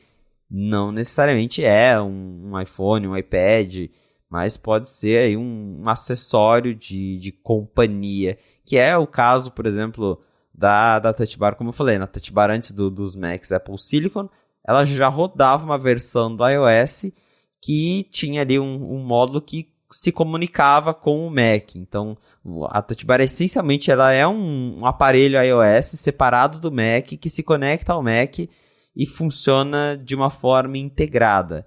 Então a gente imagina que esse Compute Module é algo parecido, mas que pode ser ou para o Mac Pro Apple Silicon ou para o headset. Me parece, né? O, o, o Jeff Benjamin do 95 fez essa análise toda, comentando que poderia ser algo voltado pro, pro Mac Pro, mas eu já penso que pode ser algo pro headset, justamente porque a gente tem rumor lá, até saíram nomes diferentes, né? O Reality OS, XR OS, e aí a gente até cogitou que isso poderiam ser duas plataformas diferentes que vão funcionar juntas. Pode ser que esse Compute Module seja algo pro headset na minha cabeça e que a Apple é, é mais um indício de que a Apple está se preparando para um grande lançamento ainda esse ano. É, no ADT, eu, eu cheguei com a impressão, na verdade com a torcida de que seria uma coisa voltada mais pro headset mesmo, no ADT eles me convenceram de que é uma coisa mais voltada pro Mac Pro, mas eu tô de volta achando que isso tem mais a ver com headset agora, porque pintaram outras notícias a respeito disso que a gente vai comentar já já. Eu queria pegar a sua impressão a respeito disso, mas é, é muito curioso como umas notícias, aparentemente, uma, uma referenciazinha no código pode ter sobrado por engano lá, quer dizer, deve ter sobrado por engano lá, né?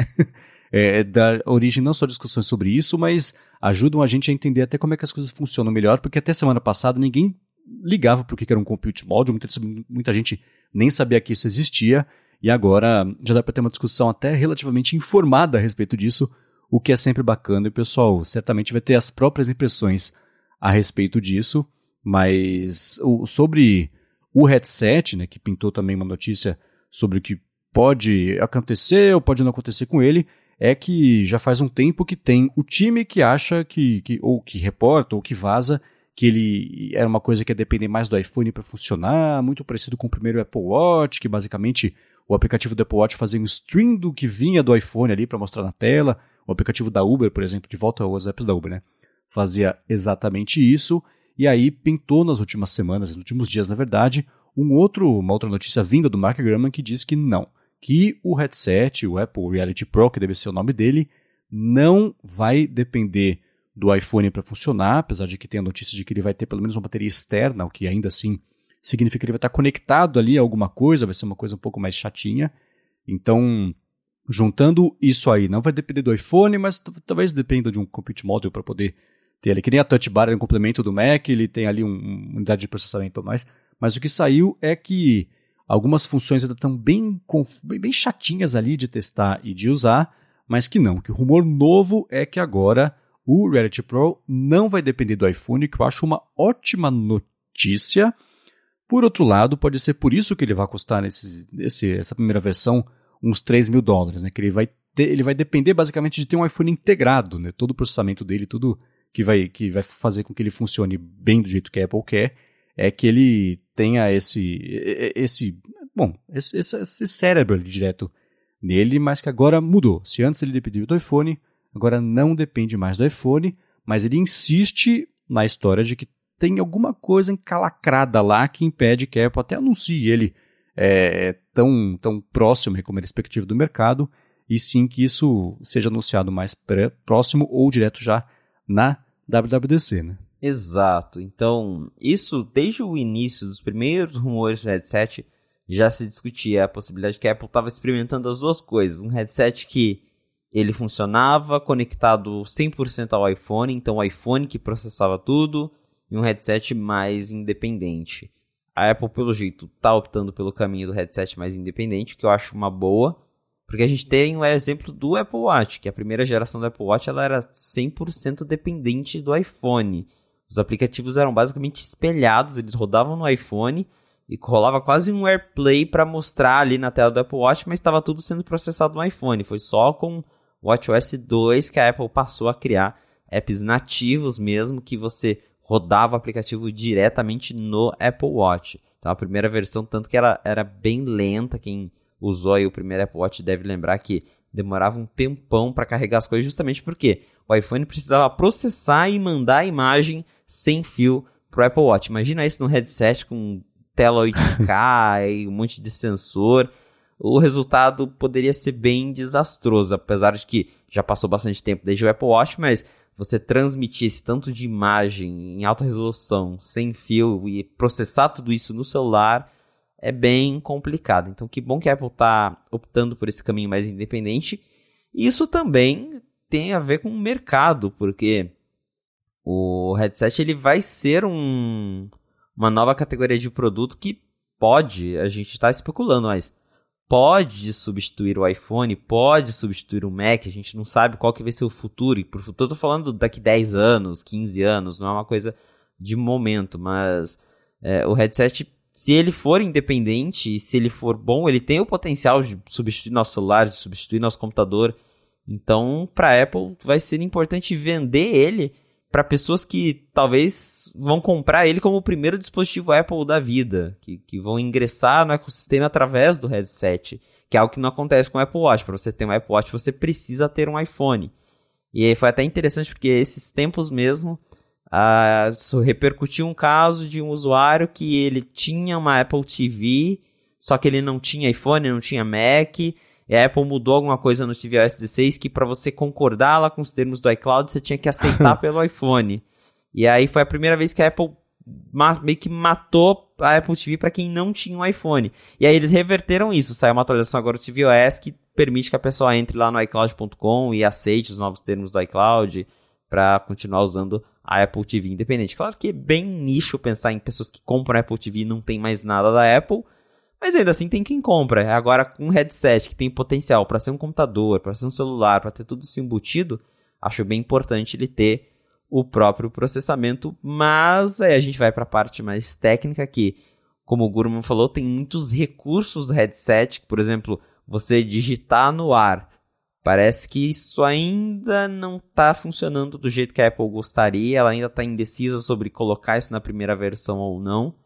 Então realmente dá para ver que uh, o software do, do headset ainda não está totalmente pronto e esse pode ser um dos motivos que a Apple está segurando tanto esse lançamento, porque a gente escuta falar, vai lançar em janeiro, aí não lança, vai lançar em abril, aí não lança, agora estão falando do WWDC, tá? Então fica nessa, mas acho que justamente porque é, é, um produto que vai chamar a atenção no mercado, vai ser o próximo grande lançamento da Apple desde o Apple Watch, vai, tá, todo mundo vai olhar para isso, mesmo que a gente não vá comprar por custar 3 mil dólares, vai todo mundo estar tá prestando atenção.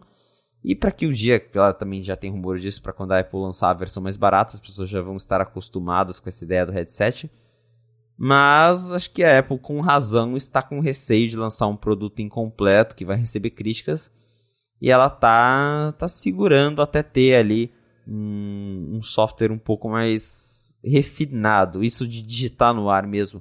Eu lembro que algumas, algumas semanas ou meses o próprio Gurman chegou a falar que isso era uma ideia que a Apple ia liberar depois uma atualização de software porque não estava legal. Agora parece que ela já está colocando em alguns protótipos para ver se dá para lançar já logo na primeira versão, porque é algo que certamente vai chamar atenção e volta nisso de a Apple querer que o dispositivo seja independente, porque sem esse recurso de digitar no ar ali com suas próprias mãos, o Gorman diz que o headset é depender do iPhone. Então toda vez que você precisar digitar algo, você tem que tirar seu iPhone do bolso e digitar com ele, para daí você continuar a interação. E a Apple, claro, pelo jeito quer que o dispositivo seja independente, e aí é importante ter esse teclado virtual no ar funcionando. Que, que bom que a Apple está se preocupando em finalizar tudo ao invés de lançar de qualquer jeito, até porque a gente já viu nesse nessa última leva de software, o iOS 16 mesmo foi bem criticado por vários problemas que a Apple está aí lançando atualização a rodo para tentar corrigir, mas se eles fizerem isso antes de colocar o produto nas mãos das pessoas, muito melhor. É, eu tô curiosíssimo para isso de digitar no ar, que se digitando com o teclado físico, com botões que apertam, às vezes já cometo terríveis enganos, fique imaginando no ar. Como é que deve ser, né? Um perigo. O mais próximo que eu chego disso é tipo digitar no iPad, no teclado do iPad com o olho fechado e torcer para tá tudo certo, né? Mas é muito louco. Essa ideia eu acho muito doida. É, eu, eu, fico curioso, eu tô curioso, é o que a gente já comentou aqui, então não vou me repetir muito, mas todo o avanço técnico que esse headset vai trazer é uma coisa que a gente gosta de tecnologia, fica muito curioso, não que eu tenha necessariamente vontade hoje em dia de ter um headset, porque nada que eu vejo no mercado, e nem assim, os conceitos, é nem produto lançado, que é basicamente o headset da, do, os do Facebook lá e o PlayStation VR. O PlayStation VR é legal para jogo? É, eu usei o primeiro, achei divertido, mas não o suficiente para eu querer comprar um PlayStation e comprar o headset, porque eu poderia ter feito isso, não fiz por um motivo, né? Não, não foi não, não foi suficiente para me convencer a fazer. Mesmo o que tem de conceito de headset hoje em dia, não é uma coisa que me dê vontade de fazer ou que me faça assim, putz, se tivesse um desse aqui, desse para comprar, eu comprava.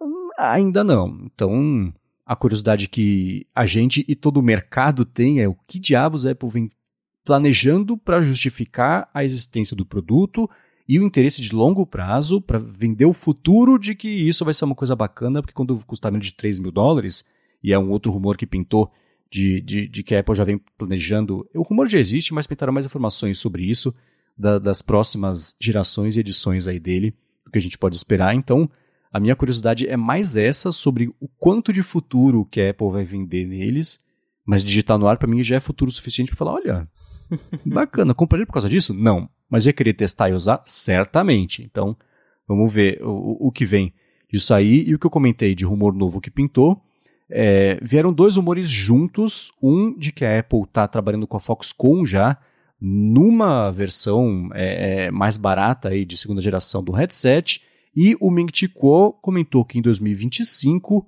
a Apple quer lançar duas opções, uma high-end e uma low-end, uma mais barata. Então acho que no fim das contas são rumores complementares a respeito dessa história. Né? Exato. Isso, né, já a gente até já comentou sobre isso, é que agora as peças estão se encaixando mais, a gente vem recebendo novas informações. Mas mesmo antes do primeiro headset ser lançado, a Apple já está conversando com as fornecedoras, com as parceiras dela, com a Foxconn, que monta os aparelhos, para negociar a produção da segunda geração desse headset. E aí tem também esse rumor de que a segunda geração vai vir com dois modelos. Aí vai ser quando a gente vai ganhar uma versão mais barata do headset, que deve ter aí um hardware menos parrudo, deve ter mais algumas limitações, mas que pode custar metade do preço do que o, headset premium. Então, até tem rumor sobre o nome, porque dizem que o headset que ela vai lançar agora vai se chamar Reality Pro, e aí o, a próxima geração vai ter o Reality Pro 2, que é a continuação do, do modelo premium de 3 mil dólares, que vai ter o super hardware. E aí vai ter um Reality normal, um Apple Reality, que vai ser a versão comum, que vai ter um hardware menos comum, que a Apple espera vender mais, que deve custar aí em torno de 1.500 dólares. Ainda é bastante coisa, mas já aumenta é, consideravelmente o alcance desse produto, que né, por 3 mil dólares a gente já comentou várias vezes que vai ser um nicho bem grande.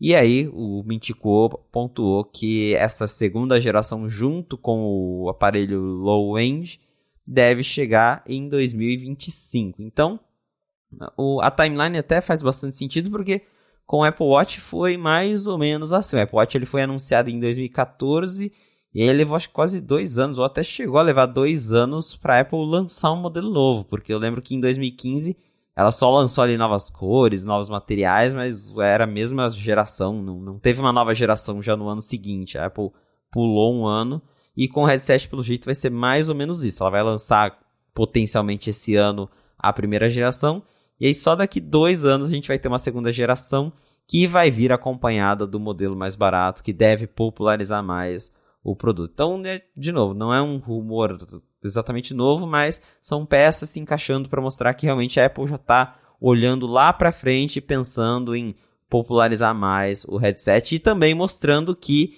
pelo menos em um curto prazo, né, nesses dois, três anos, a versão parruda vai continuar custando 3 mil dólares. Sim, no mínimo, né? Se não for 3.500, 4. Esse chão deve se manter mesmo.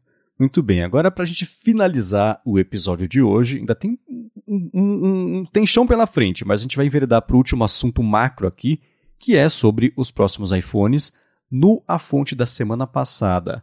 A gente comentou sobre o vazamento não só da foto ali do iPhone na parte de baixo do conector com USB-C, mas também que vocês tiveram acesso ao, lá no Net5Mac ao arquivo CAD, fizeram um render bacana, misturado já com foto promocional, que seria do, do de um dos modelos já, para a gente ver como é que seria a câmera, acabamento e etc. E da semana passada para essa, vocês vazaram uma enxurrada de informações também de outras coisas também com CADs e etc, com cor também. Então, acho que a gente pode começar talvez de baixo para cima, indo ali do, do iPhone 15, passando pelo Plus e depois chegando ali no Pro. Saiu também foto, acho que também já vazado do iPhone 15. Pronto, você quer começar a falar sobre ele, porque abriu a porteira, né? Esse ano, mais cedo do que se esperava, tem muita coisa aparecendo, né? Então a gente está em fevereiro e já tem esse monte de informação e foto de iPhone 15. E aí confirma também tudo que a gente já sabia, mas agora com fotos e renders que dá mais peso à coisa. Então, basicamente, iPhone 15 e iPhone 15 Plus, modelos de entrada, os intermediários da Apple, eles vão ganhar o design do iPhone 14 Pro, que é a, tela com Dynamic Island. Então, é um rumor que a gente já vinha cogitando a possibilidade, agora, por essas fotos e os renders, já não é oficial, mas como eu falei, dá mais peso a informação de que todos os iPhones vão ter Dynamic Island, dependendo de ser Pro ou não. Então a Apple vai unificar o design da linha. E tem também esse rumor de que, que a gente também já comentou, de que as bordinhas elas vão ser um pouco mais arredondadas. E agora com uma foto que vazou e com os renders também que o 95Mac publicou, a gente sabe que tanto o 15 normal quanto o 15 Pro vão seguir a mesma linguagem de design. Então a Apple vai unificar mais aparelhos, como já era antigamente, só na, na linha 14 que destoou mais, que o 14 normal ficou com Note, o 14 Pro ficou com Dynamic Island. Nesse ano, o design vai ser igual entre toda a linha. O que deve mudar é o material, como sempre aconteceu aí nas gerações passadas. O frame de titânio deve ser exclusivo da linha Pro e a linha normal vai ser em alumínio, mas fora isso, os aparelhos olhando de fora eles vão ser bem parecidos. Aí as fotos e os renders também corroboram o USB-C vindo para os novos iPhones, para todos os modelos, não só para o Pro, mas também para o iPhone 15 normal. Os, os renders que a gente publicou do iPhone 15 revelam de novo que vai ter um modelo de 6.2 polegadas, um pouquinho maior, mas muito pouca coisa maior do que o atual de 6.1, provavelmente porque a gente já comentou também que as bordas vão ficar um pouquinho mais finas, então aumenta ligeiramente a tela, mas não é nada acho que as pessoas vão perceber na prática. Mas tela mais ou menos do tamanho que a gente já tem hoje, com menos bordas. O modelo Plus continua, segundo o que a gente já recebeu de informação, então vai ter o modelo normal, vai ter o modelo Plus, que é o modelo que hoje não está vendendo muito, mas que a Apple vai continuar apostando nele por mais uma geração. E aí acho que o, a, o grande destaque nesse momento é justamente, pelo menos quando a gente fala da linha normal, é que ela vai ganhar o design atualizado com, com a, com a mesma estética de tela eh, de bordas um pouquinho curvas, tela com Dynamic Island. A gente ainda não tem detalhes sobre o hardware dessa tela, mas a gente sabe que ela vai ser mais parecida com o que a gente tem hoje no 14 Pro. E aí também confirma que a Apple vai manter só duas câmeras na, na linha comum, né, no, no 15 no 15 Plus, enquanto as câmeras mais avançadas vão continuar sendo exclusivas dos modelos Pro. E aí a gente teve também algumas informações sobre duração de bateria, porque saiu um rumor de que a Apple vai usar um painel OLED mais eficiente na próxima geração do iPhone, que é esse painel gasta menos energia. Inclusive, eu acho que é o mesmo painel que a Samsung está usando no S23, porque eu lembro de ter visto alguma coisa da Samsung comentando que a tela do S23 gasta menos bateria. E para quem não sabe, é a Samsung que produz as telas do iPhone. Então faz sentido que agora tem esse rumor de que a Apple vai ter telas OLED que consomem menos energia. na linha de iPhone 15. E aí realmente é uma enxurrada de, de vazamentos que rolou aí nessas, nessa última semana sobre iPhone 15, iPhone 15 Plus, mas confirmando mesmo informações que a gente já sabia, que toda a linha vai ter Dynamic Island, que a gente vai ter bordas mais finas, USB-C, modelo Plus continua, e essa questão aí, né, do, do design um pouquinho mais curvo. Mas o que me, me deixou também bem intrigado e que veio do 95 Mac é justamente que uma fonte contou pra gente qual vai ser a cor do iPhone 15 e do iPhone 15 Pro.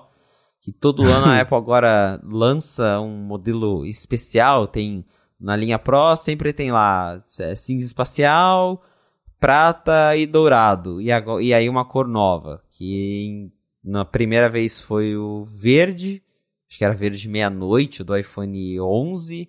Aí na linha 12 era o azul pacífico, no 13 foi o azul Sierra, agora é o roxo profundo no 14 Pro.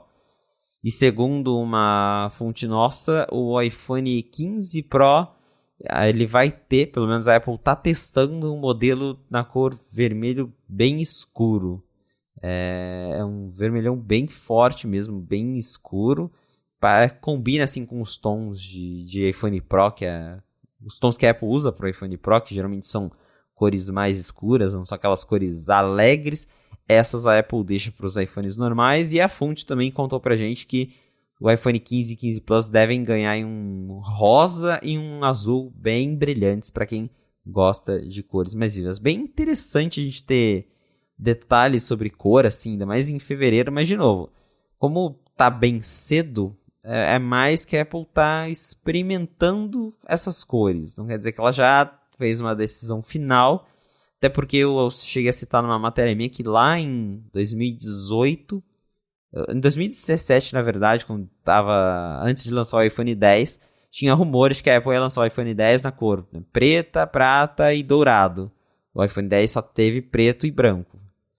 O, prata. e dourado nunca existiu. Depois vazou foto do iPhone 10 dourado que por fim a Apple lançou no 10S só um ano depois. Então, a Apple sempre testa novas cores, não necessariamente quer dizer que vai vir, mas o vermelho já é uma potencial cor aí para os novos iPhone 15 Pro que devem chegar no final do ano. Quanta coisa sobre iPhone, hein, Marcos? Nossa, sim. Eu gostei muito dessa cor, que é um, sei lá, um cereja meia-noite. Vai chamar alguma coisa assim quando a Apple falar o nome oficial da cor. Eu achei bem bonita. Se eu for comprar, sendo bem essa cor mesmo. Vai depender ali do, de como é que isso vai interagir com o acabamento, né, e etc, com, com o material mesmo ali gente pode até falar do material já já, que você fez uma enquete bacana lá no Netflix Mac sobre isso, mas eu achei legal. E também as duas cores, né? Aquele azul e aquele rosa é, que estão lá, que vocês publicaram até o hexadecimal e o RGB das cores, me lembra muito a época do iPhone 5C, né? Que saiu,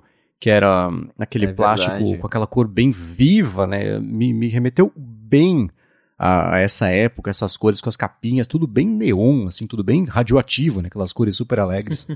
então, se for rolar uma coisa assim, pode ser bem bacana mesmo, mas essa cor eu achei ótima. E sobre o acabamento, você publicou uma enquete perguntando pra galera, assim, considerando os rumores todos, né, que, que a gente tem visto e as possibilidades diferentes com base nos rumores também, né? Se a galera prefere que o iPhone tenha, mantenha como é hoje, basicamente, né, que seja aço inoxidável com as costas de vidro, que seja a, a, a carcaça dele de titânio, que é o rumor a respeito mais novo sobre ele, mas mantendo as costas de vidro, ou se quer que seja tudo de titânio, ou então outros, né? Cada um publica o que o coraçãozinho mandar ali, o que prefere. E eu, o meu voto foi para que ele se mantenha com as costas de vidro, mas adote o titânio como carcaça, mas aparentemente eu não sou a maioria, o que me surpreendeu. eu também prefiro. Eu votei ali no titânio com vidro. Eu gosto da, da combinação do, dos dois materiais do iPhone. Eu acho que o, o vidro fosco do iPhone ele é bastante elegante, me agrada bastante, eu gosto. Principalmente porque ele não fica com marca de dedo, então isso é ótimo. Em contrapartida, o frame de aço inoxidável é um imã de mancha de dedo. Então, ele é lindo uhum. nas imagens promocionais, ele é lindo quando você vê ele quando logo ao tirar da caixa, você pegou na mão, já era, fica tudo sujo de dedo. E aí eu acho que um frame de titânio seria bem bacana, porque o titânio ele tem esse acabamento polido, esse acabamento mais fosco, combinaria com a traseira e não deixaria marca de dedo. Então, seria aí um, uma combinação bem interessante que eu gostaria. E supostamente o titânio ele não só entrega a, a mesma resistência, porque o aço inoxidável ele é material bem resistente, até mais do que o alumínio que a Apple usa nos modelos mais baratos. Então, em questão de queda e tudo mais, ele entrega uma durabilidade melhor. E então a gente teria aí é, um material bem parecido, tão resistente quanto o aço, só que mais leve, porque o titânio ele é um pouco mais leve do que o aço. E quem já pegou o iPhone Plus e o iPhone 14 Pro Max na mão, percebe que é, o material faz uma diferença bem considerável no peso. Claro, tem outras coisas, ele tem uma câmera extra e tudo mais. Só que a, o material ele influencia muito no peso e o iPhone 14 Pro Max é um aparelho bem pesadinho. Eu mesmo sempre reclamo do peso do meu, isso que eu uso sem case e ainda assim ele já me parece bastante pesado. Talvez o titânio venha justamente para entregar um material resistente ao mesmo tempo deixar o celular um pouquinho mais leve. Eu quero ver frame de titânio com vidro na parte de trás, mas tem muita gente que quer ver o iPhone todo em titânio. Essa é a opção que está ganhando no 95 Mac, que aí seria uma abordagem é, bem mais radical, de, de uma mudança mais radical para a Apple do, de mudar totalmente, né? Colocar um frame 100%, toda a parte traseira do aparelho em titânio. Por um lado, pensando na parte de durabilidade, seria bem interessante, porque vidro quebra, não tem como, por mais resistente que ele seja, é, o vidro acaba quebrando. A Apple tanto teve que mudar aí, eles anunciaram recentemente que o iPhone 14 é melhor que o 13 porque dá para trocar o vidro traseiro, então é mais fácil de reparar. Mas se você tem titânio, é mais difícil né, de, de você quebrar a parte de trás quando o celular cai. Então essa seria uma vantagem. Mas esteticamente eu não sei como que eu reagiria a ter um iPhone todo de titânio. Eu mesmo, eu hoje, meu Apple Watch é o de aço. E eu já vi o Ultra. Mas eu penso que eu prefiro ter um Apple Watch de aço, por achar mais bonito. E acho que a minha opção é parecida com o vidro. Acho que fica mais elegante ter a traseira de vidro do que toda de titânio. E claro, aí a gente entra também na questão de que para ter uma traseira 100% em titânio, você tem a complicação do carregamento por indução, que não dá para fazer carregamento por indução quando a traseira é 100% de metal. E é claro que a Apple poderia buscar alguma solução, inventar alguma coisa, mas me parece mais provável que vai, a Apple vai seguir esse caminho de só mudar o frame e manter a traseira de vidro. É, eu estava dando uma caçada aqui, eu encontrei uma comparação entre aço inoxidável, titânio e alumínio. Se você pegar o titânio, ele é tão forte quanto o aço inoxidável, só que 45% mais leve. É bem considerável. Por outro lado, comparando o titânio com o alumínio, ele é duas vezes mais forte do que o alumínio, mas é 60% mais pesado. Então, se a gente considerar, pega o, o você falou do, do, Apple Watch Ultra, que eu sei que pouca gente teve a oportunidade de mexer mesmo, né, colocar as próprias patas ali e ver a parte de textura, mas tá me parecendo, eu, eu achei curiosa, eu não tinha considerado a possibilidade dele ser a carcaça inteira de, de, de metal, né? Para mim, era inevitável que ele seria no máximo titânio ali no frame dele, só que manteria o vidro na parte de trás.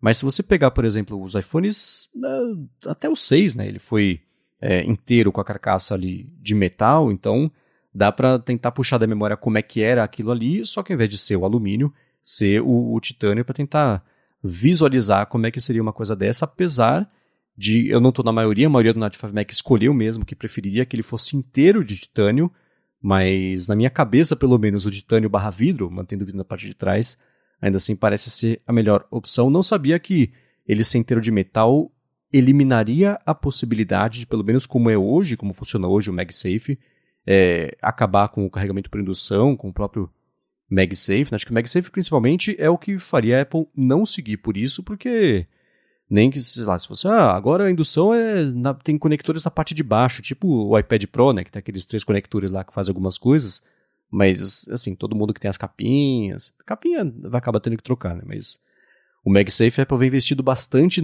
na tecnologia e na marca, né? Voltou é, até o MagSafe do jeito que era no, no, nos Macs atuais, como era antes.